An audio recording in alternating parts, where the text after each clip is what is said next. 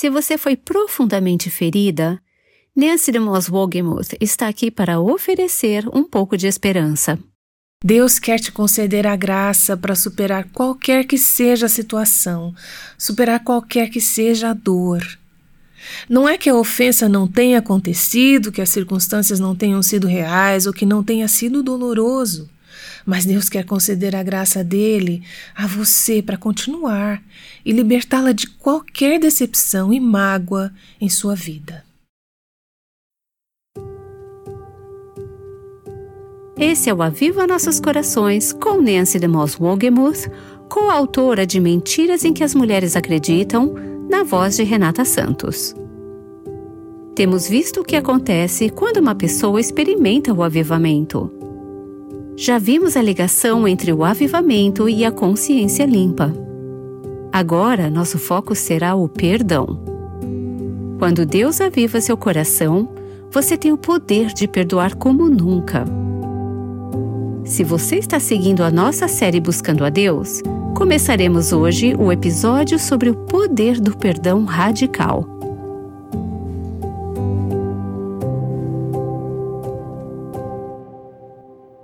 Vocês leram o livro ou assistiram ao filme Grandes Esperanças, de Charles Dickens, devem se lembrar de que uma das personagens principais naquela história é uma excêntrica senhora idosa chamada Senhorita Havisham. Anos antes, no início da história, no dia do seu casamento, ela estava se vestindo e esperando dar nove horas quando seu noivo chegaria. Um grande banquete havia sido preparado. Eles tinham um bolo de casamento enorme, mas, faltando vinte minutos para as nove, a senhorita Havisham recebeu a notícia de que seu noivo havia fugido com outra mulher e não viria para o casamento partir daquele momento, o objetivo de vida daquela mulher passou a ser se vingar dos homens. Ela se recusou a seguir com a sua vida. Em vez disso, ela escolheu viver no passado, continuou usando seu vestido de noiva e véu por anos. Ela nunca mais os tirou. O tempo parou para ela naquele momento. Na verdade, todos os relógios em sua casa pararam, mostrando vinte para as nove quando aquela tragédia aconteceu em sua vida. Ela simplesmente não seguiu em frente. O seu vestido e seu véu ficaram esfarrapados, amarelados, desbotados ao longo dos anos, mas ela continuava a usá-los. Ela colocou cortinas pesadas em todas as janelas para que o sol não entrasse em sua casa. Ela vivia em reclusão com sua filha adotiva e, Quanto ao bolo e ao banquete, eles foram todos deixados para apodrecer nas mesas e, com o tempo, foram levados pelos ratos e pelas aranhas. Dava até para ouvir os ratos andando entre as paredes da casa. O personagem principal da história é um garoto chamado Pip, que foi visitar a senhorita Havisham. A primeira vez que ele a visitou foi no aniversário dela mas ela não deixava ninguém fazer menção a essa data especial, porque essa era a mesma data em que ela deveria ter se casado. No decorrer da conversa com Pip, ela disse: Em um dia como o de hoje, muito tempo antes de você nascer, esse monte de ruínas foi trazido para cá. E realmente era um monte de ruínas. Havia teias de aranha enormes em todo lugar. O lugar estava num estado de ruína feio e grotesco. E ela disse: Isso? Quer dizer, um monte de ruínas? E eu? Nos deterioramos juntos.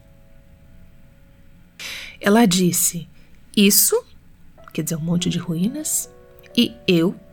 Nos deterioramos juntos. Os ratos ruíram tudo e eu mesma fui ruída por dentes mais afiados do que os dos ratos. Claro, aqueles dentes que roeram a senhorita Havisham foram os dentes da amargura, do ressentimento, da falta de perdão, quando eu penso sobre a senhorita Havisham e naquela cena com tudo em ruínas ao seu redor, eu penso que esse é o retrato de muitas mulheres hoje recusando-se a seguir em frente, vivendo no passado, reféns de alguma ofensa, de alguma ferida, de alguma situação que talvez tenha ocorrido anos atrás. Você consegue se identificar com essa mulher? Talvez você esteja desperdiçando a vida que Deus quer que você desfrute hoje, e você sabe exatamente quando foi que esses relógios congelaram em sua vida. Você consegue se lembrar da cena, do lugar, do dia, do horário, das circunstâncias, mesmo que tenha acontecido anos atrás. Pode ser que hoje você esteja vivendo em meio a um monte de ruínas. Os dentes da amargura e do ressentimento te roeram, te desgastaram e te destruíram. Ou pode ser que você tenha passado por algo assim recentemente. O fato é que você não tem que terminar como a senhorita Havisham. Ninguém tem que terminar dessa maneira. Ela não tinha que terminar dessa maneira. Deus quer te conceder a graça para superar essa tragédia, superar essa dor. Não é que a ofensa não aconteceu, que as circunstâncias não foram reais ou que não foi doloroso, mas Deus quer conceder a graça dele a você para continuar. Ele quer libertá-la de qualquer decepção e mágoa em sua vida. Eu vou só abrir um parêntese aqui. Temos estudado a série Buscando a Deus. No início dela, falamos sobre como experimentar um avivamento no nosso relacionamento vertical com Deus. Falamos sobre coisas como humildade, honestidade, arrependimento e santidade. Agora, na segunda metade da série, estamos lidando com a consequência prática do avivamento, pois isso afeta nossos relacionamentos com as outras pessoas. Isso me lembra os Dez Mandamentos. Os quatro primeiros estão relacionados com seu relacionamento com Deus, seu relacionamento vertical. Os últimos seis estão relacionados com seus relacionamentos com os outros. É claro que é importante colocar o relacionamento vertical em primeiro lugar, porque se este não estiver indo bem, não há como seus relacionamentos com outras pessoas irem bem. Conforme aprendemos a viver com humildade, honestidade e em arrependimento e santidade, isso tem que se manifestar na maneira como nos relacionamos com as outras pessoas. Isso tem que se manifestar na vida prática, entre as quatro paredes de nossas casas. Já falamos nessa série sobre a importância de ter uma consciência limpa, ou de como lidar com nossas ofensas para com os outros. Agora queremos virar a página e falar sobre como lidar com as ofensas que os outros cometem contra nós. Observe a ordem das coisas. Primeiro a consciência limpa e depois esse assunto da amargura e do perdão em segundo lugar. Normalmente, as pessoas querem lidar com as ofensas que os outros cometem contra elas primeiro. E a palavra de Deus diz: não, Primeiro você tem que lidar com as suas ofensas contra os outros. Tire primeiro a viga do seu olho, e então você verá claramente para ajudar os outros a lidarem com as ofensas deles. Então, agora queremos falar sobre como lidar com as feridas feitas por outros e veremos várias passagens no decorrer da série. Mas uma passagem-chave sobre toda essa questão da amargura vem de Hebreus, capítulo 12.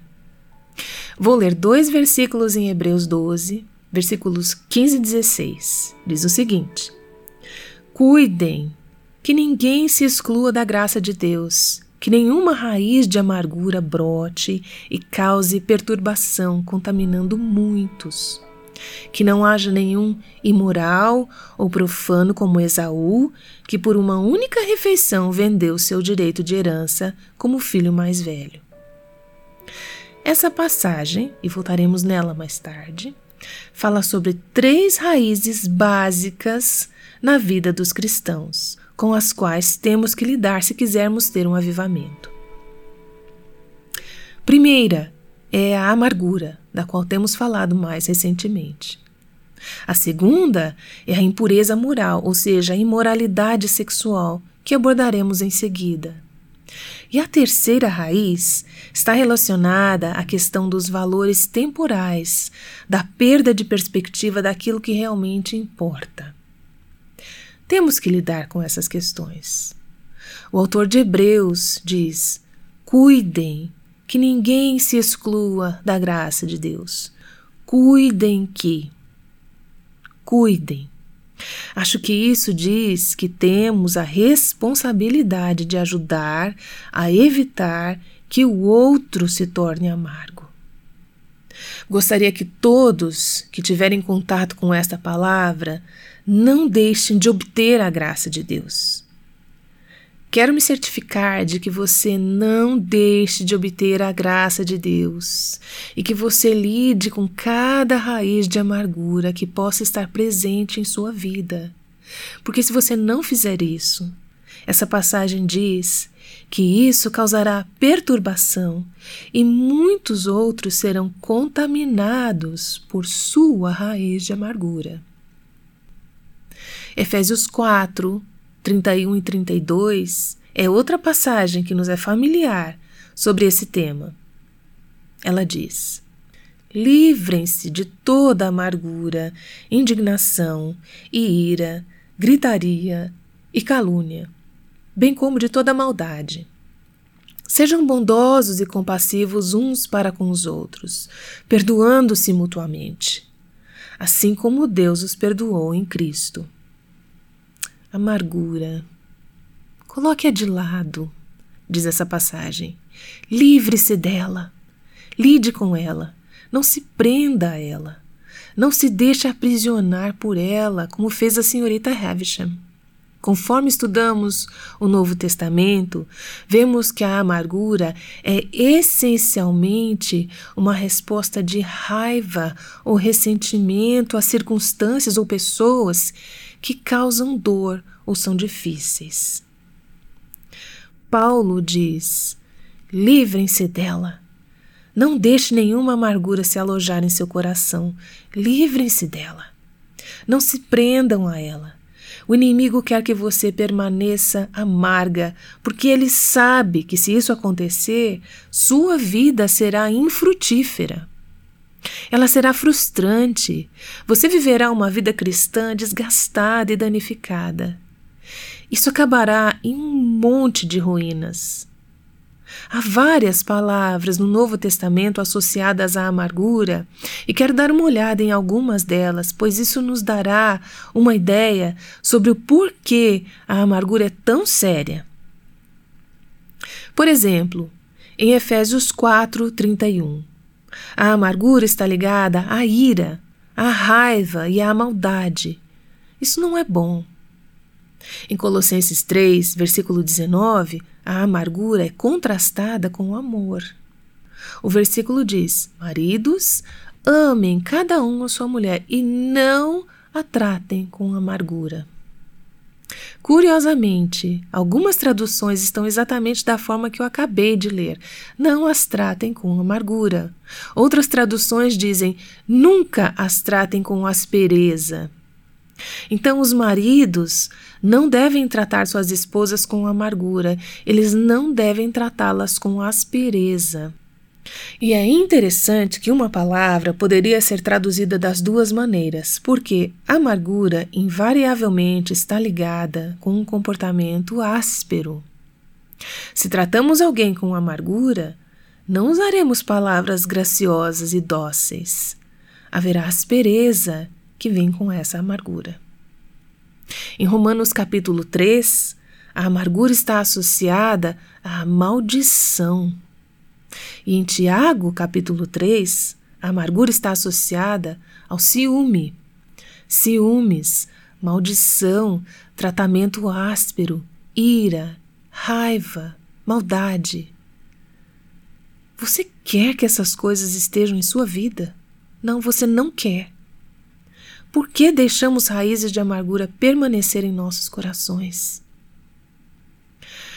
A amargura entristece o Espírito de Deus. Provavelmente essa é a pior coisa. Ela entristece o Espírito de Deus. demonstra uma falta de confiança no plano de Deus e em seu amor. Ela demonstra resistência à vontade de Deus.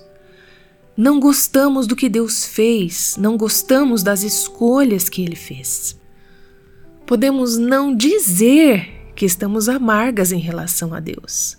Pode ser que o foco da nossa amargura seja aquele ex-marido, aquele chefe, aquele vizinho, aquele filho, mas no fim das contas, toda a amargura é dirigida contra Deus. Então, a amargura entristece o Espírito de Deus, porque é uma resistência contra Deus. Mas nossa amargura também afeta os outros. Pessoas que não são tolerantes, que não perdoam, geralmente se tornam duras e frias. Frequentemente elas se tornam depressivas e até ficam doentes fisicamente. Os médicos dizem que muitas enfermidades físicas hoje são causadas por nossa relutância em perdoar. Pessoas amargas se tornam pessoas com as quais é difícil conviver. Elas podem se tornar negativas, críticas, rabugentas. Eu não quero ser uma mulher amarga, mas frequentemente é mais fácil ver a amargura em outras pessoas do que a ver em nós mesmas. É por isso que precisamos de pessoas ao nosso redor que nos amem o suficiente para dizer: Ei, será que você não está precisando lidar com uma questão de perdão? Será que você não poderia estar se tornando um pouco amarga?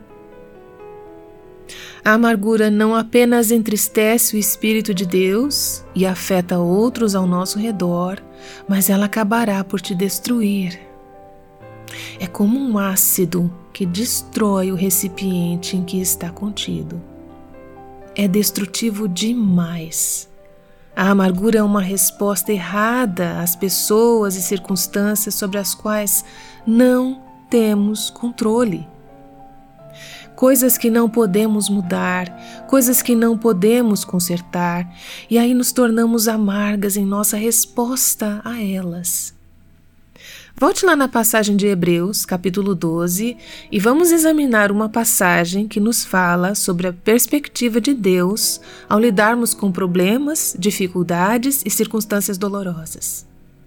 Começando no versículo 5, lemos: Meu filho, não despreze a disciplina do Senhor, nem se magoe com a sua repreensão. Todo o tema dessa passagem é a disciplina do Senhor. Algumas traduções dizem correção, sua disciplina, sua correção. Veremos que o alvo da disciplina de Deus é o bem de seus filhos. Ele é o nosso Pai Celestial e Ele está aplicando vários tipos de correção e disciplina a seus filhos para o bem deles. Então ele diz: Quando você experimentar a disciplina do Senhor, não a despreze e não se magoe. Algumas traduções dizem: não desfaleça, não desista. Não se desespere quando estiver experimentando a disciplina do Senhor através das circunstâncias da vida. Em vez disso, considere essas circunstâncias, o autor vai dizer, como uma expressão do amor de Deus. Você diz: Ah, Deus deve me amar muito para me deixar experimentar todas essas circunstâncias. Você sabe que Ele te ama. E essas circunstâncias, além de serem expressão do amor de Deus, também são uma evidência do nosso relacionamento com Deus. Veja o versículo 6. Pois o Senhor disciplina quem ama e castiga todo aquele a quem aceita como um filho. Se você está sendo repreendida pelo Senhor, isso é uma evidência de que você é filha de Deus. O autor continua nos versículos 7 e 8. Suportem as dificuldades, recebendo-as como disciplina. Deus os trata como filhos. Ora, qual o filho que não é disciplinado por seu pai? Se vocês não são disciplinados e a disciplina é para todos os filhos, então vocês não são filhos legítimos, mas sim ilegítimos. No versículo 9, diz assim: Além disso, tínhamos pais humanos que nos disciplinavam e nós os respeitávamos. Quanto mais devemos submeter-nos ao Pai dos Espíritos para assim vivermos. Então, qual deve ser a nossa resposta à mão disciplinadora de Deus? A essas circunstâncias na vida que são decepcionantes, que são penosas, dolorosas e difíceis? Ao invés de nos tornarmos amargas por causa delas, o que devemos fazer? Devemos suportá-las. Devemos nos submeter às mãos e ao coração de nosso Pai, que traz essa circunstância para as nossas vidas, para o nosso bem. Qualquer que seja a circunstância que está criando esse sentimento de amargura, o que Deus pretende com essa experiência é que ela seja realmente proveitosa para você. Você pode se perguntar: como isso pode ser proveitoso? Bem, olhe para o próximo parágrafo. Versículos 10 e 11 diz assim: Nossos pais nos disciplinavam por curto período, segundo lhes parecia melhor, mas Deus nos disciplina para o nosso próprio bem, para que participemos da sua santidade. Nenhuma disciplina parece ser motivo de alegria no momento, mas sim de tristeza. Mais tarde, porém, produz fruto de justiça e paz para aqueles que por ela foram exercitados. Então, o escritor de Hebreus está dizendo: há uma luz no fim do túnel, há um objetivo, há um propósito de Deus nisso. Ele quer produzir o fruto da justiça em sua vida. Então, sim, você tem que suportar a dolorosa disciplina e a mão da correção de Deus a fim de que possa chegar lá. Não se torne amarga. Não entre em desespero. Não desista. Não desfaleça. Não abandone a corrida. Não ataque as pessoas ou circunstâncias que a feriram. Confie na mão e no coração de seu Pai. Isso é para o seu bem. Portanto, ele diz nos versículos 12 a 14: Fortaleçam as mãos enfraquecidas e os joelhos vacilantes. Façam caminhos retos para os seus pés, para que o manco não se desvie, antes seja curado. O que esse parágrafo está dizendo? Ele diz: continue firme em meio à disciplina, em meio à dor. Não abandone a corrida. Eu assisti a uma maratonista naquela última parte da maratona e vi a minha amiga com as mãos enfraquecidas e os joelhos vacilantes, querendo desistir antes da linha de chegada. Mas havia pessoas lá do lado de fora torcendo e dizendo: Você consegue, você consegue. É fácil dizer isso quando você está do lado de fora, certo? Mas Deus permanece nos bastidores e nos diz: Fortaleçam as mãos enfraquecidas e os joelhos vacilantes. Não abandonem a corrida. Então, o escritor diz aqui que Deus quer usar a disciplina para curar o que está enfraquecido em você. Há partes em nossos corpos espirituais que são fracas.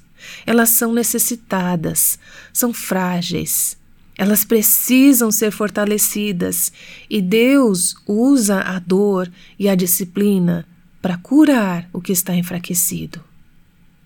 Há um processo positivo que acontece através da disciplina. Deus quer que nós, no meio disso, nos esforcemos para viver em paz com aqueles que estão ao nosso redor, incluindo aqueles que possam ter nos causado dor esforcem-se para viver em paz com todos. A forma como o ofensor se relaciona com você não é responsabilidade sua, mas você é responsável pela forma como você se relaciona com o seu ofensor. Esforcem-se para ter paz com todos, livrem-se da amargura essa pessoa é instrumento nas mãos de Deus. Deixe Deus fazer o que Ele quer fazer em sua vida e confie que Deus fará o que quer na vida do ofensor também. Esforcem-se para viver em paz com todos e, ele diz, para serem santos. Sem santidade ninguém verá o Senhor. Que, que isso significa? Acredito que o escritor está querendo dizer assim: tenha uma resposta santa à dor por quê? Porque através da dor você vai ver e vai experimentar Deus de uma forma que de outro modo não seria possível. Busquem a santidade sem a qual ninguém verá o Senhor. Você não pode tornar-se santa sem a dor, e você não pode ver a Deus sem a santidade. Então, se você quer ver o Senhor, se você quer ter um relacionamento íntimo com Ele, você tem que estar disposta a submeter-se à dor. Falei com uma amiga recentemente, cujo sócio nos negócios do marido estava tomando algumas decisões muito tolas e desagradáveis que poderiam levar esse negócio à falência. O sócio sabia disso, mas não se importava e estava seguindo com o plano de ação de qualquer maneira. No momento da nossa conversa, ela ainda não sabia como isso terminaria. Eles poderiam ir à falência. Mas foi maravilhoso ouvir da minha amiga e sentir nela a grande alegria, a liberdade e o doce fruto que está sendo desenvolvido em sua vida através desse processo duro, longo, doloroso. Ela disse: Eu não trocaria isso por nada. Ela não estava dizendo isso olhando para trás, ela estava dizendo isso em meio ao fogo. E essa é uma resposta santa para a dor. Então, o escritor conclui no versículo 15: Cuidem que ninguém se exclua da graça de Deus, que nenhuma raiz de amargura brote e cause perturbação, contaminando muitos. Essa é a alternativa. Se você não receber a graça de Deus, você se tornará amarga. Deus tem graça para você, para essa provação, para essa luta, para esse problema, para essa decepção. Mas se você não se humilhar, e receber a sua graça, você se tornará amarga e essa amargura incomodará e contaminará muitas pessoas ao seu redor. Então, qual é a cura para a amargura? Receber e apropriar-se da graça de Deus para lidar com sua circunstância, para responder a uma pessoa difícil. Aprenda a ver a mão de Deus em suas circunstâncias seus propósitos, seu desígnio. Receba a provação como um presente de Deus destinado ao seu bem, para a sua santificação. Deus está querendo conformá-la à imagem de Cristo e Ele usará essa circunstância para fazer isso se você não se tornar amarga. Ao passar por isso, clame a Deus, como temos aprendido a fazer através dessa série. Clame a Deus por graça. Senhor, eu não consigo lidar com essa pessoa, eu não consigo lidar com essa circunstância, eu não consigo lidar com essa dor. Eu preciso do Senhor. E repetidas vezes Deus enviará a sua graça correndo para a cena da sua necessidade. Então, olhe além das circunstâncias imediatas, olhe para o resultado final que Deus quer trazer à sua vida. Qual é esse resultado? Ele está te tornando santa. Ele está te tornando mais parecida com Jesus, que, embora sendo filho, aprendeu a obedecer por meio daquilo que sofreu. Hebreus 5, 8. Se você conseguisse enxergar o resultado final, que é a santidade, a semelhança com Cristo, a glória de Deus em sua vida, você não estaria disposta a suportar ao invés de tornar-se amarga? Realmente a escolha é sua. Você quer terminar como uma pessoa amarga, zangada, ressentida ou quer terminar como uma pessoa santa e semelhante a Cristo? Porque você recebeu essas circunstâncias das mãos de Deus como um presente e você escolheu receber a graça de Deus ao invés de tornar-se amarga? Pai, nesse momento, eu oro para que a amargura seja liberada e o perdão seja acolhido. Somos gratas pela forma com que nos perdoou, ó Senhor, por Sua incrível graça e misericórdia em nossas vidas. Eu oro para que o Senhor liberte os cativos, para que possamos seguir em frente com a vida e avançar para a plenitude e a frutificação de tudo que o Senhor tem para nós quando escolhemos o caminho do perdão. Eu oro em nome de Jesus. Amém. Essa é Nancy DeMoss Wogemuth ajudando muitas mulheres a começar a escapar da força da amargura hoje. Quando é certo confrontar alguém a respeito de uma ofensa e quando devemos ignorá-la? Nancy falará sobre essas questões no próximo episódio. Esperamos você de volta no Aviva Nossos Corações. Aviva Nossos Corações, com Nancy DeMoss Wogemuth, faz parte do Ministério Life Action.